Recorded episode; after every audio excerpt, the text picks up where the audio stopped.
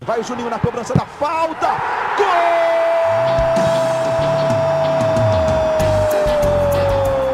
Está entrando no ar o podcast. Sabe de quem? Do Vasco! Do Vascão da Gama, do Gigante da Colina. É o GE Vasco. Fala, torcedor vascaíno! Tá começando o episódio 31 do podcast GE Vasco. Vasco ainda sem muitas novidades, mas um ano que promete muito, e esse podcast é quase uma passagem de bastão. Eu sou o Luciano Melo, substituindo Igor Rodrigues, que está de chinelo hoje, mas tenho comigo um setorista 2019 do Vasco e um setorista 2020. Vou começar pelo 2019, deixou o Vasco, mas ainda acompanha de perto o clube. Como é que tá, Felipe Costa? Grande Luciano, fala galera vascaína, um prazer estar aqui falando do Vasco, a gente que passou o ano 2019 acompanhando o Vasco. Bom estar aqui de frente pro Fredão, Fred Gomes, meu parceiro, a gente Já entregou, junto. hein? Entreguei, Fred? Não, entregou que eu, Eu tô ia, aqui. fazer, eu ia fazer um Puts, mistério da entrega, só, mas tá tá ali. Mas tá bom, tem que continuar, pô. Então, É, né? eu já vou direto pro setorista de 2020 com essa voz grossa que vocês vão conhecer muito durante o ano. Fred Gomes, bem-vindo ao podcast GE Vasco. Obrigado, Lulu. É uma honra estar com o Felpinho aqui. Felipe, meu amigo da época de Botafogo, quer dizer, meu amigo de muito tempo, mas que formamos um trio de ataque junto com o Thiago Lima lá no Botafogo. Estamos juntos mais uma vez. É uma honra receber o Vasco das mãos dele. Felipe, Quase chorei aqui agora. o que, que, que você fala pro, pro Fred? É aquela hora que eu sei que os, os setoristas conversam na virada do ano. O que, que você falou pra ele? Como é cobrir o Vasco? Explica pro Fred e explica pro nosso ouvinte. Eu acho que o Vasco não, não, não fica apenas no campo, né? Campo e bola, né? O Vasco, todo mundo sabe que tem uma política muito, muito forte. né? Talvez o clube no Rio que tem uma oposição, talvez a oposição mais forte do- entre os quatro clubes do Rio de Janeiro. E isso realmente é, não é que é complicado na cobertura, mas tende a ter uma atenção. trabalho. Dá bastante trabalho. né? são vários grupos, né? No, no Vasco. E, mas o Fred vai tirar de letra, é um grande profissional e galera do Vasco aí, não só o Fred, mas também o Baltar e também o Hector são três grandes profissionais que vão, vão dar conta do recado aí. Um dos cartões de visitas do Fred na cobertura de Vasco, acho até que foi o primeiro dia de Vasco, não foi, Fred? Foi. foi o desembarque do Cano. O, o único reforço do Vasco até agora, chegou no Galeão. E tava, tinha um, que, umas, quantos torcedores mais ou menos, Fred? Eu chutaria, não, não quase Não, é, não 200, era mas mais de 150. Mole, Enfim, mole. entre Uma 150 loucura. e 200 torcedores no Galeão. E o Fred naquele esforço para se, se aproximar do Cano. Se conseguiu chegar, fez a foto, fez vídeo, o esforço da- de reportagem. E aí foi falar com ele, meteu ali um estilo de juego, per- perguntou pro Cano. Cano, qual é o seu estilo de juego? O que, que foi, Fred? Qual que, que o Cano respondeu? Então, Lu, é, foi justamente o que você falou. Foi uma loucura.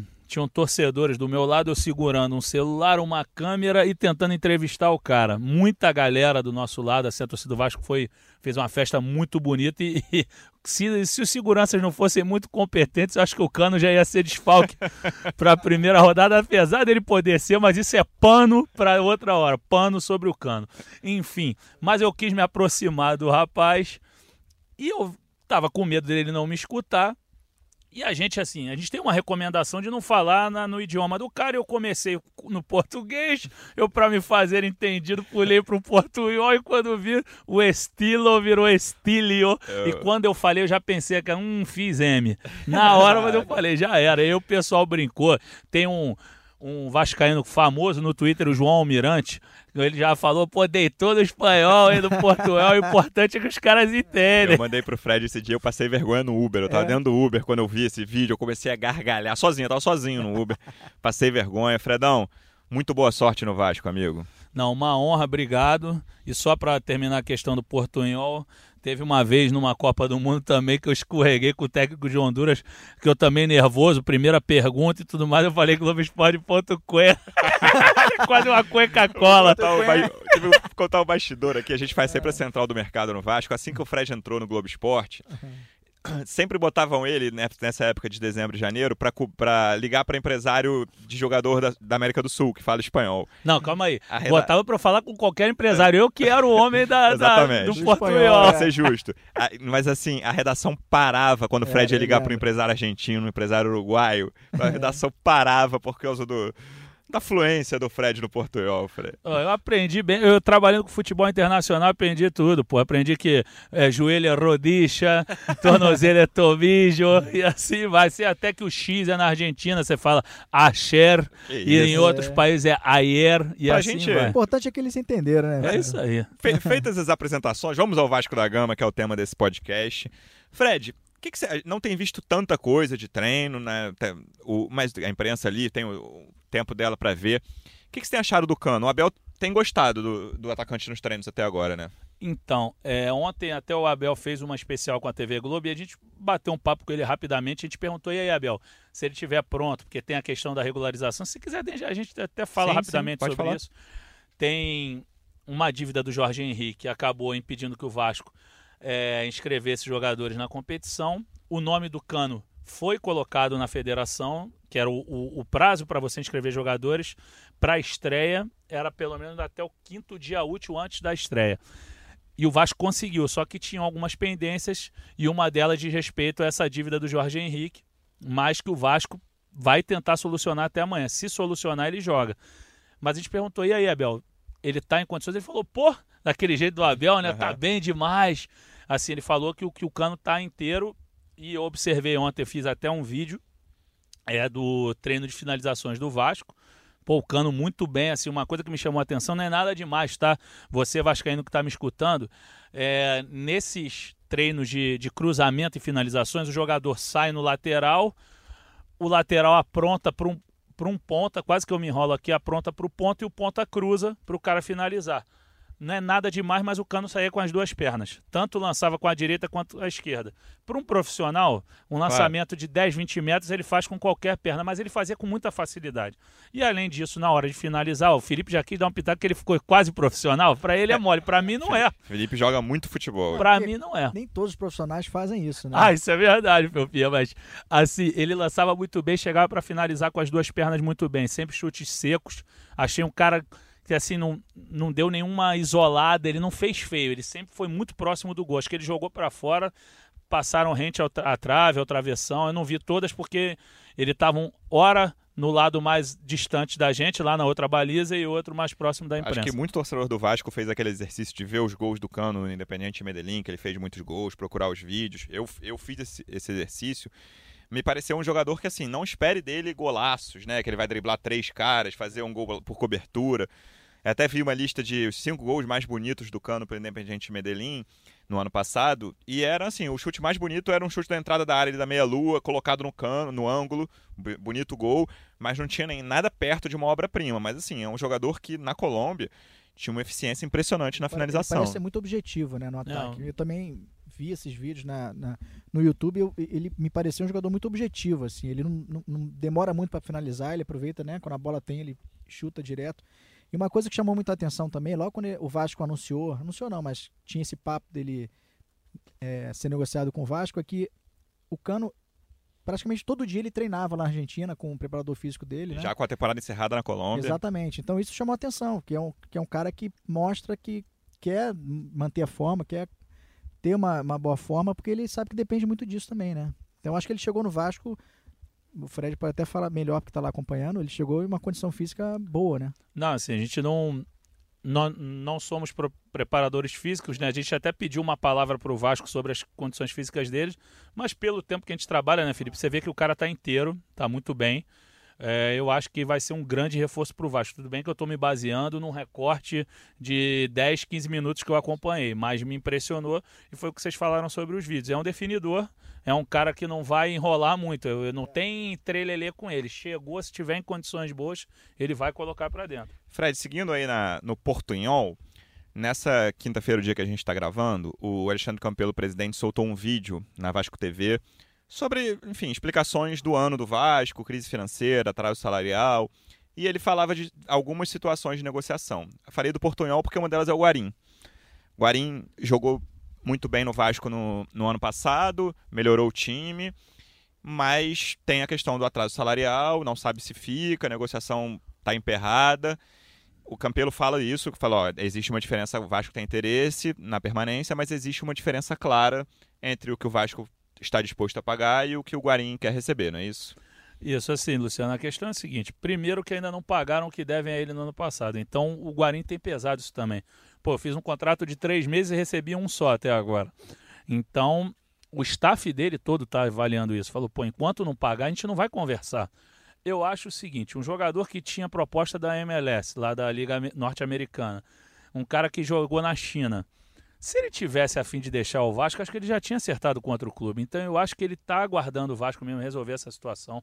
O Vasco espera que chegue um empréstimo aí para resolver essa questão dos salários atrasados até semana que vem. Eles estão aguardando esse empréstimo para poder solucionar as pendências, só que pelo que nós escutamos, a expectativa, eu, eu, não gostaria nem de dar uma expectativa para o torcedor, por exemplo, a gente escutou, a gente escutou que naquela é, você sabe que os funcionários ouvem e leem as notícias e querem é, saber até dos pagamentos exatamente. também. Assim, naquela reunião do Campelo com o elenco, salvo engano, numa quinta-feira, foi no segundo ou terceiro dia de treino da pré-temporada, terceiro aberto, foi quinta. Ele se reúne com um grupo e diz que faria de tudo para pagar até o dia 20. A gente já escutou que talvez esse prazo também não seja cumprido. Dia 20 é a próxima segunda-feira. Exatamente. Então, agora a gente está gravando isso aqui, de repente foi pago agora, mas eu acho difícil agora, vai Sim. ser uma surpresa.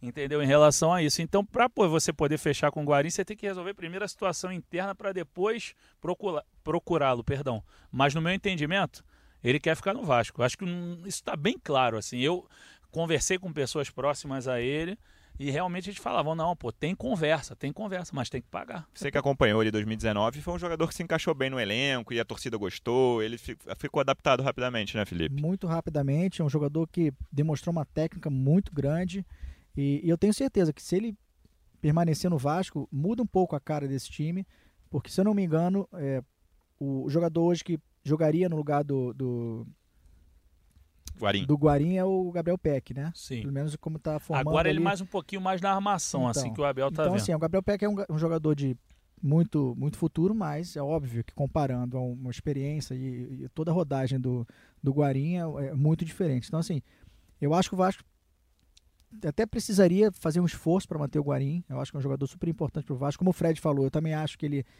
talvez esteja esperando essa resposta do Vasco de atrasados para tentar ficar no Rio de Janeiro. O jogador ficou pouco tempo, mas na época que eu estava lá, assim, ele mostrou que gostou realmente de ficar. Ele teve um treino que o Vasco abriu para a torcida, ele foi até a torcida, ele gostou, né, deu aquele mandou um abraço lá, aquela coisa toda. Eu acho que é um jogador super importante que vai vai vai ser vai ser importante para o Vasco para ano que vem. Até pelo, esse ano, né? É, pelo vídeo do Campelo que da Vasco TV de hoje, me parece que a, o, o, Vasco busca, um, renovar com o Guarim, dois, um zagueiro, e o Campelo fala que a preferência do Dedé, mas que pode não ser, e três, ele fala assim, talvez mais um jogador de meio campo. É. E aí o que a gente ouviu, né, Fred, é que seria um primeiro volante que o Vasco está procurando no mercado. Isso, exatamente, porque eu acho que o Vasco está limitado nesse setor, né? Essa é a verdade, assim, não por falta de qualidade, mas eu acho que por Saiu o Richard, carência de jogadores, entendeu? Assim, você acompanhou muito mais do que eu, vocês dois acompanharam muito mais do que eu, que eu estava enrolado com aquela crise do Botafogo no ano passado. A gente não conseguia nem piscar o olho, só vi mais os jogos do, do Vasco contra o Botafogo mesmo. Mas assim, o, o Bruno Gomes acho que não é o, não é o jogador para ser para esse setor. Nem o Raul também acho que é tanto de destruição. Sei que o Raul é um cara que desarma muito, que se destacou bem no ano passado, que já fez lateral direito, é um cara polivalente mas eu acho que não é o, jogador para esse setor. O Bruno né? chegou a jogar de primeiro volante no sub-20. Mas eu tenho a clara impressão de que não é o jogador que o Abel busca para aquela posição. Certamente. Até porque o Abel gosta de jogador mais troncudo, né? Ele não gosta muito de. Não que o Bruno seja. Não, frágil, mas ele é baixinho, mas ele é pequenininho claro, claro. O Abel gosta dos jogadores mais cascudos. Óbvio que ele joga aqueles baixinhos. O Peck mesmo é um cara que a gente vai conversar daqui a pouco, que é magrinho e vai ter espaço no time dele. E o Raul, deixa só completando aqui, o Raul com o Luxemburgo, né, como eu acompanhei no passado, ele mudou um pouco a forma de jogar. Ele, ele avança muito mais do que antes, né? Ele chega mais ao ataque, ele tanto que ele fez gol, aquele gol da caneta azul lá que o pessoal ficou brincando, né? Então acho que realmente ele não é o jogador dessa posição. Primeiro volante hoje o Vasco não tem. Eu acho que hoje o Vasco no elenco não tem um jogador como o Richard que fala assim, não, esse é o primeiro volante, é o cara que vai sair, vai distribuir e é isso. É, eu acho que essas são é, são as metas do Vasco no mercado. E para fechar esse capítulo contratações, já que o Vasco não está tão agitado assim nesse, nesse quesito, tem o Dedé, né, Fred? Que é a grande menino dos olhos do torcedor Eu ia usar vascaíno esse no, termo, no juro pra momento. você, menino é, o to- torcedor vascaíno já perdoou tudo que o Dedé... Eu, assim, eu nem acho que o Dedé tenha cometido várias injustiças contra o Vasco depois que saiu, mas teve a história de que ele falou que não sentia saudade, enfim, algumas outras questões. Mas o torcedor do vascaíno tá louco pela volta do Dedé. Mas eu, eu não sei, assim, pode ser uma sensação só minha. Não fiquei muito otimista depois de ver o vídeo, assim, do Campelo, mais uma vez citando o vídeo do Campelo que saiu, que foi publicado há pouco. Acho que o Dedé vem pro Vasco se ele não conseguir outra recolocação, assim. Eu, e eu tenho dúvidas se o Dedé. Até ontem, ontem a gente gravou o podcast do Fluminense, eu gravei, e eu falei, eu acho que o Dedé tem mais mercado que o Fred, por exemplo, porque é mais novo. O Fred é um cara mais velho. Acho que tem, por exemplo, mais chances de o Fred ir pro Fluminense do que o Dedé pro Vasco. Não tô falando, não tô descartando o Dedé no Vasco. Muito por causa do mercado, assim, porque eu acho que o Fred vai pro Fluminense se, não achar outro- um clube que pague mais e pague, tenha garantia de salário em dia, e o Dedé vai pro Vasco se não achar outro clube que pague mais com salário em dia, que tá claro que os dois vão sair do Cruzeiro. Então, eu não sei, assim, eu fiquei com a sensação de que a coisa pode não acontecer. É, Lu, eu, eu comentei contigo antes do ar, né? A gente conversou lá na redação, eu tenho a mesma impressão que você. Assim, primeiro, o que eu acho assim, que ele tem carinho pelo Vasco, evidentemente tem. Ele tem uma gratidão enorme, adora Claro. a torcida e a torcida adora o Dedé. Só que é isso que você está falando. Por que, que o Dedé não pode pintar no São Paulo da vida, por exemplo? Um time que está estruturado, apesar das crises políticas lá com o Leco, ano eleitoral, tudo mais. É que eu acho que o, Dedé, o, São, o São Paulo tem defesa, assim, a Bruno Alves, Arboleda, Anderson Martins. Mas o Arboleda já teve para sair algumas vezes. Eu, eu peguei um clube aqui de repente, assim. Sim, eu sei que foi um exemplo aleatório. Assim, ele pode arrumar um, um- um outro clube grande que não esteja passando por dificuldade financeira. E o que a gente escutou é que a proposta do Vasco é muito inferior aos quase 800 mil que ele ganha no Cruzeiro. Sim. Entendeu? Então o Vasco, o próprio Campelo no vídeo que a gente comentava, ele falou que não vai fazer loucura, entendeu? E ainda o Vasco ainda pesa a questão física do Dedé, que o Dedé, apesar de ser um mito, o ídolo é um cara frágil fisicamente, ele tem muitos problemas físicos. Frágil que eu digo de se machucar muito, Claro. porque ele é um cavalo no bom sentido, né? ele é muito forte, mas ele se machuca constantemente. E é uma posição que o Vasco vai precisar contratar, né? Porque, assim, hoje tem o Ricardo Graça, o Castan. O Castan é o capitão do time, titular absoluto. Os dois são canhotos. E aí a estreia parece que vai jogar até o Erle, né? Porque não tem o zagueiro destro com a saída do Henriques. Vai subir o Miranda quando acabar a copinha. Mas fica meio sem opção pro zagueiro destro ali. É, eu também acho. O Miranda, você falou, eu acho um, um excelente zagueiro. Eu aposto muito no Miranda pro, pro Vasco daqui a uns anos. Mas é o que você falou. O, o Ricardo talvez pudesse fazer essa dupla de zaga com o Castan, ele é canhoto. E até com o Luxemburgo, ele perdeu um pouco de chance, porque justamente ele jogava junto com, com o Castan. Então é uma posição que realmente o Vasco precisa buscar, buscar essa posição com um- uma contratação para essa temporada. Agora, ao mesmo tempo que o Vasco busca essa contratação, eu acho muito delicado para a diretoria do Vasco falar em contratação sem pagar salário, né? Eu É o que tema isso- que é do Vasco, desde que acabou o brasileiro, a gente fala, vamos, vamos falar de contratação? Mas e os imagina, né? atrasos? Porque imagina você, jogador, que está com dois meses de salários atrasados, tudo bem, veio o cano agora, a gente não sabe como é que foi a negociação. Ó, será que alguém ligando para falar se o Vai ter Dedé... uma negociação. vai ver, deixa eu vai, desligar aqui. Segue o jogo. Peraí. É. Ih, 011 deve ser cobrança.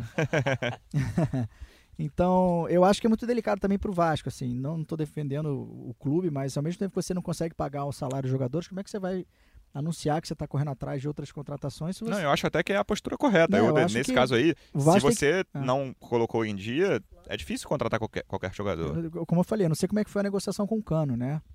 Mas o Vasco tem que. A prioridade é pagar os salários atrasados, aí sim, correr atrás de, de, de outros jogadores, enfim. Eu ia passar já pro time da estreia do Carioca, mas a gente falou do Miranda. Queria que a gente tentasse ver, assim, falar desse time da Copinha. Quem, quais são os jogadores que vocês veem com chances de não de entrar no time em fevereiro e virar titular absoluto? Nem tô falando disso. Mas estou falando de jogadores com condições de integrar o profissional esse ano. O Vasco ano passado chegou na final da Copinha com o Bruno, com Bruno Gomes, com o Uhum. Lucas Santos, com o Thales na reserva, É. com o Thiago Reis, vários jogadores que chegaram ao profissional em 2019, e me parece que esse ano vai acontecer a mesma coisa. Não estou nem falando que o Vasco vai fazer uma campanha tão boa na Copinha, não sei, mas acho que o Vasco tem um bom time na Copinha, com jogadores com chances de, de entrarem, Fred. Eu acho que o, o Miranda, por exemplo, vocês já citaram, mas eu acho que o legal desse garoto, além dele ser um bom zagueiro, a questão lá do racismo que rolou contra ele na Copa RS de futebol, a postura, a personalidade que ele mostrou, aquilo ali me chamou muita atenção. Aquilo ali, para mim, é coisa de líder, é coisa de quem, quem vai ser grande no futebol. Ele parece um cara maduro. Maduro, e da maneira que ele comemorou, ele se emocionou assim. O cara não, não, não dá de, de ombros para uma situação dessa, ele enfrentou, achei bonito. É, esse João Pedro, que fez o primeiro gol, é, é arisco. Pena que agrediu o cara é. daquele jeito. Até vi ele no Twitter querendo se justificar que o cara valorizou, mas pô, foi uma agressão.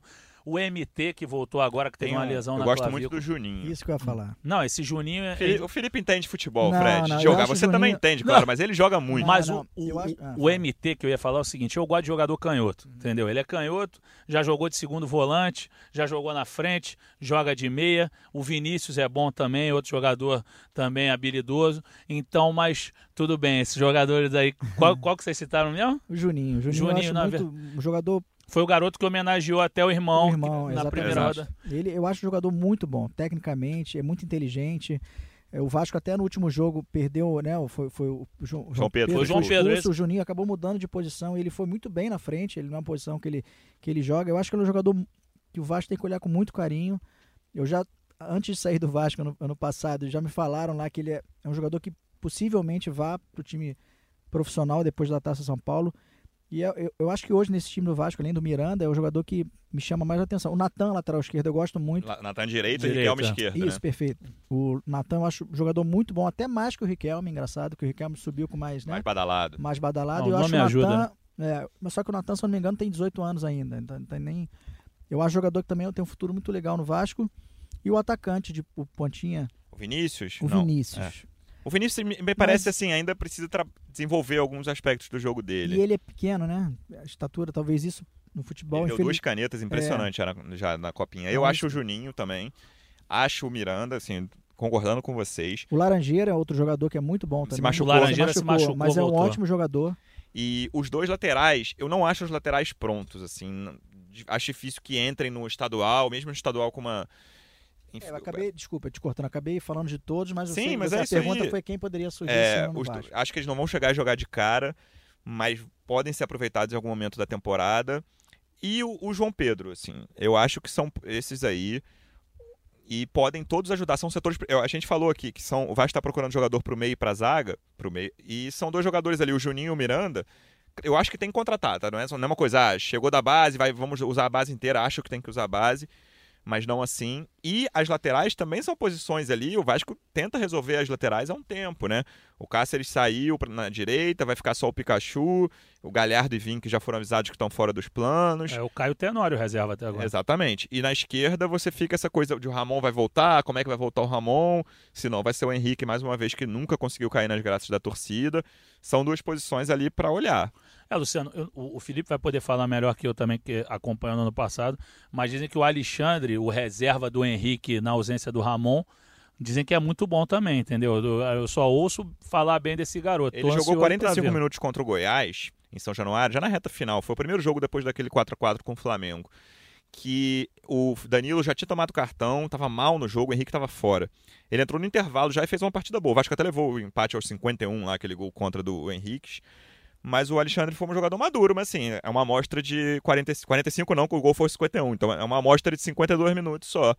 Não dá para tirar muita conclusão, mas talvez seja um jogador para ser mais observado com mais carinho. E desse Juninho que vocês falaram muito bem, eu fiz até uma notinha antes do jogo contra o Náutico e a gente destaca uma jogadaça que ele fez contra a Itapirense. Não sei se vocês assistiram esse, Sim. o último jogo da primeira fase, que ele pega, ele dribla meio time da Itapirense, só que ele, se eu não me engano, ele chuta em cima da zaga no final, mas foi um jogadaço. Não, o goleiro pega. Foi um jogadaço dele. Realmente é um cara para torcer do Vasco ficar de olho. Voltando pro profissional, que era até o tema que eu ia falar antes. Estreia do Vasco no Campeonato Carioca. Fred hoje publicou com Baltari e Hector a novidade que é a provável escalação do Gabriel Peck. É um jogador que no, em, no ano passado entrou com frequência, em alguns momentos eu achei que ele pareceu muito franzino pro profissional ainda. Quando chegava uma dividida, ele quase sempre perdia a dividida. Já na reta final, ele fez uns jogos melhores, deu um cruzamento pro gol do Barrone na Bahia, um a um Vasco e Bahia. O último jogo contra a Chapecoense, ele jogou bem, entrou bem no jogo. Teve um gol anulado, né? Isso, ele entrou bem no jogo. Acho é um jogador que eu tenho minhas dúvidas sobre a questão física, mas tecnicamente me parece bem qualificado. Felipe, quer falar primeiro então, já que você pegou essa reta final dele no É, profissional? o- ano passado, o Luxemburgo elogiava muito o Peck. E até eu comentei com o Fred aqui antes do- da gente começar a gravação. O, o Luxemburgo gostava muito de conversar com a imprensa ali né, durante o, o treino. E teve uma vez que ele estava perto da gente, o, o Peck fez um gol de voleio no treino, ele virou para mim até e falou assim: pô, esse moleque joga. Não vou falar Não aqui, vai falar né? o que é. Joga muito. Já sei o que, que Então, é assim, ele já- Luxemburgo. é. Então o Luxemburgo já gostava do, do Peck, parece que o, o, Abel agora, né? O menino tá chamando a atenção O do Peck Abel. é do baralho, então ele costuma jogar uma sueca, uma- um truco, é isso? Então, É né? do baralho. Entendi. E, então é um, é um menino que, assim, também tem um futuro. Ele desceu algumas vezes ano passado para jogar no Sub-20, que o Vasco até na final contra o Flamengo. É, no Sub-20, ele, você via que ele, ele, ele era diferente já. Mas eu acho que no profissional ainda, ainda não mostrou que ele pode ser titular do Vasco, assim, é o que eu, o que eu vejo, sabe? É um garoto que também precisa amadurecer em algumas, algumas, algumas coisas dentro do campo. Eu ainda acho ele muito afobado com a bola, mas que é uma aposta. Já, já começou no passado jogando profissional, já, já tem uma pequena experiência, e de repente esse ano ele pode E deslanchar. quase aí. sempre que ele entrou, ele entrou pelas pontas. Exatamente. Isso eu tô curioso, porque no esquema do Abel, na teoria pelo menos, jogam os dois garotos pelas pontas, Thales e Marrone. O Gabriel, o Peck, vai ser o meia central, uma posição que pelo menos no profissional ele ocupou muito pouco, mas eu lembro até que no ano passado, um dos primeiros jogos dele, o Igor Rodrigues, nosso apresentador principal, que acompanha muito a base, falou: olha, nos sub-20, quando- os jogos que eu vi do Peck, quase sempre ele jogou como esse camisa 10, armador.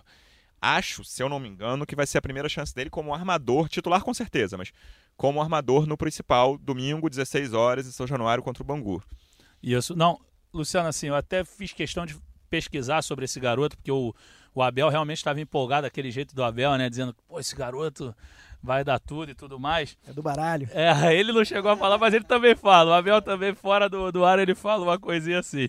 E aí, é, eu, o Carlos Gregório Júnior, que é um dos assessores de imprensa do Vasco, ele já faz um trabalho com a base do Vasco há 200 anos. E no final do ano ele coordenou um, um, um quadro na TV Vasco, se eu não me engano, Garotos da Colina, não lembro agora o título. E aí o PEC se apresenta. Assim, ele fala, né? Pô, tem um pessoal que acha que ele é PEC porque é pequeno. Não, é porque ele veio de um time chamado Petrópolis Esporte Clube, um time de futsal, né? Aí ele fala o que ele trouxe do futsal, que ele fala, pô, eu trouxe do futsal a habilidade, o pensar rápido, dar toques na bola em momentos curtos e sempre tirar um drible no, no espaço mais reduzido, né? Ainda falou assim, eu sou um meia que dá bastante passe para gols, que chega bem no ataque e que quando joga na ponta, ele falou, é um moleque, gostei que é garoto mesmo, é um moleque que vai para cima sempre tentando buscar o gol.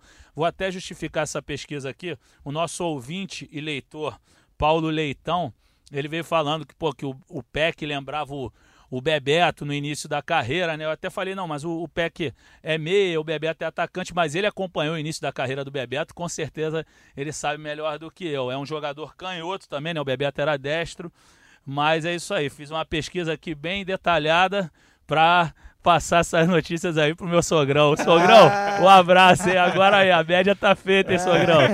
Já ia perguntar se o- Paulo. Vamos ver se o Peck vai fazer a média dentro de campo É. no Não, domingo. com Acho que é vai ser uma posição fundamental pro time ali. É uma posição. A meia foi muito carente em 2019, né, Felipe? Tem Bruno César, Valdívia. Vasco Quantos, não achou o meia. quantos jogadores foram testados ali? Acho até que por isso o Raul jogou mais pra frente, como você falou. Nunca foi um meia central Uhum. o Raul, mas jogou pela direita bem adiantado. Se o Peck se firmar ali, resolve um enorme problema do Vasco. Resolve, até porque eu acho que como o Vasco no ano passado não encontrou esse jogador no meio, né? O Luxemburgo até mudou quando ele chegou, ele mudou um pouco o esquema do Vasco, né? Jogando com três homens no, de- no meio, que ele não falava que era três volantes de jeito nenhum, ele ficava louco quando a gente falava, não são três volantes, eu não jogo com três volantes. E jogaram, jogava com três jogadores na frente. Eu acho que é uma aposta. Se der certo, eu acho que o Vasco encontra aí um jogador que não está buscando no mercado, né? Pelo que eu entendi. Exato. Do Campelo. Fred, sobre time, a gente falou de Gabriel Peck. Escalação provável de Vasco e Bangu. Sei que você publicou hoje nessa matéria do Gabriel Peck, mas canta pro nosso ouvinte que não leu essa matéria. Vamos lá, gente.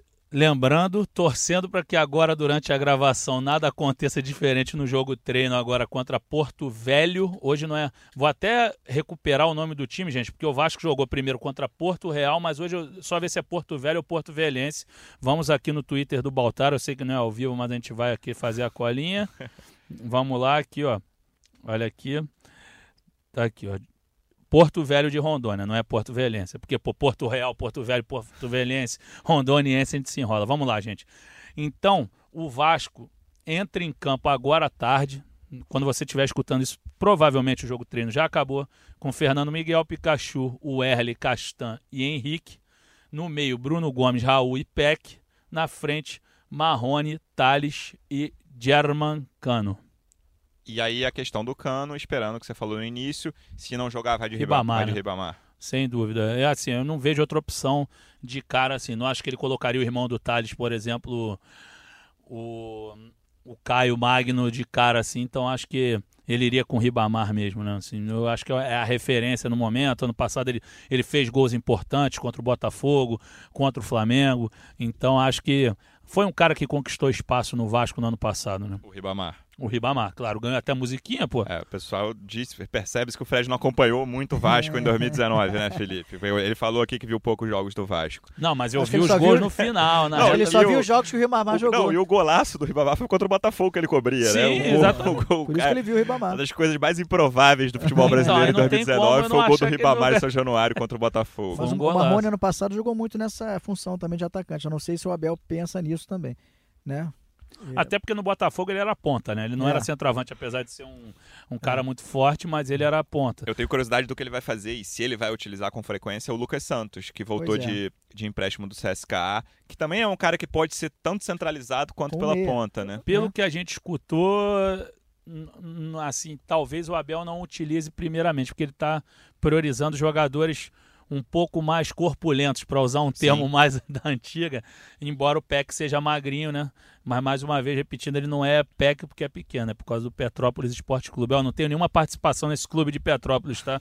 Não vou lá há mó tempão, mas se alguém quiser mandar alguma coisa aí de lá, eu tô aceitando, certo. time aí, o Vasco tá praticamente metade do time formado na base, né? Sim, o É elenco o- teve uma média de idade reduzida reduzida drasticamente. Henrique, Henrique, Bruno Gomes, Peck, Peck, e os dois da frente, dois Marrone e São cinco jogadores. É, e E- você tem o Ricardo Graça ali podendo ser utilizado, o próprio Lucas Santos. É, eu acho que, assim, talvez uma das únicas certezas do Vasco no ano é que vai usar muito a Com base. certeza. Não, sem dúvida. No elenco ainda tem o, o Line, que o Meia, que é- é- foi um dos carecas lá do Vasco, assim, essa semana os jogadores, um, um trote lá do Ramon que levou a máquina e tudo mais, eles rasparam a cabeça Deu, da deu super certo isso aí, essa fo- essas fotos Pô, aí. aquilo foi sacanagem que fizeram com os garotos. Desculpa o Não, termo não tô falando, eu não tô falando dos assim. garotos, não. Eu tô é. falando da foto que vazou do cabelo de um que. Ah, sim, o raio do trovão, né? o Pikachu foi flagrado, né? Caraca. Acontece, mas enfim, foram mostrar muita careca, não deu certo, né, gente? Mas enfim, ficou esquisito o cabelo dos caras e a foto Ficaram- que vazou também. Ficaram muito feios também. Além do- da foto que vazou, eles ficaram muito feios. Esculhambaram com os moleques. O- Tem o- a gente falou de todos os, os garotos da copinha também que podem ser utilizados, né? Sim, sem dúvida, assim. Eles agora vão ver porque o elenco, assim, o que, o que se espera é que o Vasco passe do Goiás, né? Tudo bem que a gente não tem elemento nem pra falar do Goiás, que o Goiás Não, tá e bem. aí tem, tem um negócio assim É que, que eu já existe, penso em camisa. existe uma chance razoável do, do nosso ouvinte estar escutando isso depois do jogo, aí o Vasco perdeu do Goiás e vai falar, sabem tudo de É. futebol. Não, é assim, o torcedor vascaíno, por favor, você não acha que a gente vai dar uma de, aqui de especialista da É. base? Nós já tivemos especialistas de Não, base. da base do no- Vasco a gente acompanha agora a É, base Mas a do do Goiás. Goiás, Não, não, dá entendeu? São 96 clubes na copinha. Eu acho que são 96 da tendo que é 150, são 150, 120, o outro 96, vem time de fora. É uma loucura a copinha, né? Então não dá pra gente avaliar todos. A gente conhece mais daqui do Rio, evidentemente, já que a gente milita por aqui. Mas assim, vamos ver. Espero que eu esteja falando da vitória do Vasco no próximo podcast. Lembrando que o Gabriel Peck e o, e o Bruno Gomes estão é, inscritos na Copa São Paulo, né? Eles foram inscritos, Sim. pela- mas ficaram na pré-temporada aqui do Vasco. Na lista que o Vasco mandou pra É, gente, até- eles estão. Até porque eles imaginam, ou imaginavam usá-los numa possível decisão, enfim, em jogos finais da Copa São Paulo. Vai depender do Abel, é claro, né? Felipe, vamos, a gente está chegando à reta final. Com esse elenco, uma pergunta fácil para você. Com esse elenco do Vasco, sem os reforços ainda, sem Dedé e sem Guarim, que a gente não sabe se o Guarim se vai ficar e o Dedé se virar. Esse elenco tem condições de passar o brasileiro, estão projetando lá na frente, de passar o brasileiro sem sofrer? Ou o Vasco precisa de reforços? Eu acho que o Vasco precisa de reforço, sim. Eu acho que o Vasco. Acho que começa o ano pior que o ano passado. Tô falando de elenco pro brasileiro, não no início do ano. É, eu, Eu acho, acho que, que o Vasco- talvez comece melhor do que o ano passado, mas começa pior do que terminou. Isso, exatamente. Eu acho que o Rossi era um jogador que seria muito importante pro Vasco esse ano, que foi um dos principais jogadores do Vasco ano passado. Eu acho que vai fazer muita falta. É, agora, não- eu acho que precisa se reforçar sim. Eu acho que vai ficar ali no meio da tabela. não- não- não- eu acho que o torcedor E do você Vasco acha pode... que as posições para reforços são essas mesmas que a gente comentou? Eu acho. Laterais e um volante, um primeiro volante. Se o Vasco conseguisse, é claro, um meia, um- mas com a situação que o Vasco está hoje em dia, você vai conseguir um meia, né? Tentou o Felipe, que veio. Nem sei Ferreira. se, Felipe Ferreira, nem sei como é que tá. Por enquanto não ficou, vai né? ficar, Felipe né? Ferreira. Um não, jogador ainda que não. veio com uma Veio do expectativa CRB, mas interessante, pertence à rodoviária. mas não conseguiu, então Ferroviária. eu acho que precisa contratar. Se o Guarim acertar e o Dedé acertar também, eu acho que já muda um pouco de figura. Eu acho que o Vasco não vai brigar lá por, em cima, mas também acho que não vai sofrer muito. O Dedé eu acho que é um cara para mudança de patamar e de é, questão anímica da torcida. astral, Óbvio isso. que a torcida tá super empolgada com ela mesma, com o que ela realizou no ano passado. Assim, mesmo acompanhando de longe, já que eu estava enrolado com a crise do Botafogo, eu não tenho a menor dúvida que o grande protagonista do Vasco no ano passado foi a torcida. E não é para fazer média com a minha nova não. torcida, não, mas é verdade. Mas foi, foi. Entendeu? Então, ela tá empolgada com o que ela própria realizou. Só que assim, o, o- o Dedé é um ídolo. O Dedé é um ídolo. Então era um cara que ia levar a gente pro estádio, ia fazer a molecada se apaixonar pelo Vasco. É, é o cara para capitalizar mesmo, é para trazer o torcedor do Vasco de vez para si, entendeu? É para aproximar o torcedor com um ídolo consolidado em São Januário, né? Vai ficar uma dupla de zaga muito nesse sentido, porque o Castan hoje é um Super líder, né? É identificado. um cara super identificado, a torcida do Vasco confia muito nele. Eu acho que a vinda do Dedé Eu acho que esse ponto aí que o Fred tocou é fundamental. Essa coisa do astral. O Vasco é um clube que terminou o ano bem muito por causa do clube, da torcida, né? A torcida se bastou no fim, naquela reta final de 2019, depois que o Vasco livrou ali qualquer perigo de rebaixamento. A torcida se bastou e você já vê que depois dessa virada do ano já a galera já tá começando um desânimo de quem vem, o Vasco não vai contratar, o Vasco precisa se reforçar, e só trouxe um, a galera gostou muito da chegada do Cano, mas perdeu o Rossi, que é um jogador que eu concordo com o Felipe, é uma, é uma válvula de escape. Porque hoje, o, com o elenco de hoje, o, o ataque é o ponto forte do Vasco. Mas as peças de reposição estão muito abaixo. Assim, os três são muito bons. Assim, o Cano a gente conhece menos, mas o, o que a gente viu parece ser muito bom. Os dois garotos são muito bons, o Marrone e o Thales mas as, as peças de reposição estão abaixo. Então, essa, o Dedé seria fundamental para esse astral da torcida. Na minha opinião, se ele aceitar o salário que o Vasco propôs, é uma conta que fecha, ainda que seja um salário alto. Eu acho que não tem que fazer loucuras, mas é uma conta que fecha por causa das possíveis receitas que você ganha quando você traz um ídolo. Eu acho que sim, acho que ele é o cara para realmente, assim, talvez pro Vasco até subir a pedida, porque é pra animar mesmo, assim, é um, é um cara que a torcida gosta muito, não é um cara normal, não é um ídolozinho, entre aspas, assim, não é um cara com uma identificação, uma que tem uma identidade sutil, não, o cara é muito Vasco, assim, ele é a cara do Vasco, a torcida do Vasco se vê nele, então acho que seria um uma baita contratação para o Vasco, sim. Acho que ia mudar demais aqui. Eu estava até vendo aqui agora, desculpa, gente, durante aqui a nossa gravação, que o Vasco postou aqui falando, é, como é que é? E esse professor, será que batia bem na bola? Aí eu falei, pô, o Abel era zagueiro, era destruidor. Aí quando eu vi era o Ramon, que é da comissão técnica. Fazia pouco gol de falta. Esse jogava muito. Eu tirei uma foto, eu fiz isso igualzinho o Greg fez aqui. O Greg e o Carlos Gregório da assessoria. Eu coloquei. esse- aqui jogava bola, a torcida do Vasco veio toda junta. Eu respondi Comigo, lá no. Twitter. É, E o Felipe ainda falou, e ainda é gente ainda boa. Gente boa demais. Ramonzinho, gente boa. Felipe, E essa- Fred, só- fala. Antes de essa- encerrar, vai, Ah, Felipe. e essa coisa do. Falando do Dedé. Eu acho que ele tem que pensar muito nisso também, porque o Dedé, ele vai chegar num clube que ele já conhece, que a torcida já gosta, isso tudo facilita para ele. Que é um jogador que está em recuperação de lesão. Eu acho que isso tudo podia pesar na hora pro Dedé definir o seu futuro. E foi um ano ruim para ele também fora de campo, né? Além do rebaixamento do Cruzeiro, claro, teve muita polêmica de festa da, da mulher dele, que aí o torce, entrou torcedor cobrando que os jogadores do Cruzeiro estavam na gandaia. É, teve um salto dele lá, não lembro se foi um aquela sarrada no ar, como é que é? Que ele tinha acabado de. É, uma, uma noitada, foi que foi um, noitada, um que vídeo que, tinha- foi. é, a torcida do Cruzeiro entrou. A saída do Rogério, ele acabou sendo apontado como um dos caras que se rebelaram no vestiário contra o Rogério Senna depois de um jogo, falando que o Thiago Neves e o Edilson tinham que jogar. Então, eu, na cabeça dele, claro que assim, o jogador é profissional, vai para onde oferecer mais dinheiro e pagar em dia. Mas acho que seria muito bom para a cabeça dele ir para um lugar onde ele é tão querido, depois de, de toda essa turbulência em Com certeza. 2019. Fica perto da família, volta- de volta redonda, né? Acho que seria interessante. Enfim. É isso. Agora sim, encerrando. Felipe, muito obrigado. Mesmo fora do Vasco, você vai voltar. Com certeza. Muito obrigado. Muito bom estar aqui. Estou à disposição aí. Estou aqui mais na redação agora, né? Na produção do Sport TV. E já falei pro Luciano. Luciano, quando tiver uma brechinha, me chama que eu quero falar do Vasco lá. Fredão, curtiu a estreia no Gé Vasco? Gostei demais, Luciano. Pô, obrigado pela recepção. Felipe, mais uma vez, uma honra receber de você esse clube tão grande e agradecer a torcida do Vasco, que foi super carinhosa na minha chegada ao Vasco. Espero que não, não me batam muito quando vierem algumas notícias não tão agradáveis, Faz mas é, do é do nosso trabalho, é neutralidade total.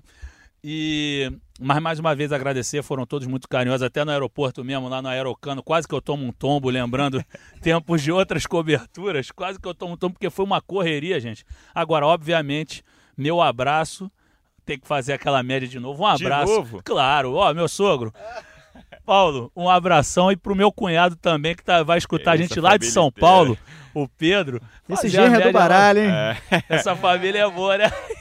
então é isso, é um prazer participar aqui. E logo, logo viremos com outros podcasts do Vascão e, se Deus quiser, com gols do Cano aí pra gente comentar, porque eu gostei do cara, meu irmão. Vi lá, fui com a cara e tomara que ele faça bastante gol, porque eu gosto de centroavante. Eu, na época de pelada, era centroavante, nossa só que eu Senhora. era ruim pra cacete. Só que como eu sempre fui brincalhão assim, eu ficava amigo do craque da pelada e ele tocava só pra eu completar. Hoje em dia, nem isso eu consigo. Cheguei aqui nesse podcast com a posterior da coxa esquerda boa. ruim, tá feia a coisa. Ficou mancando, entrou É o, mancando. é o primeiro podcast que eu termino rindo. Obrigado, Entrei Fred. mancando, não mancando. Olha, pia- o cano vai ser só Com- sucesso. Com essa piada horrorosa, a gente encerra o podcast. Muito obrigado, pessoal. Um abraço.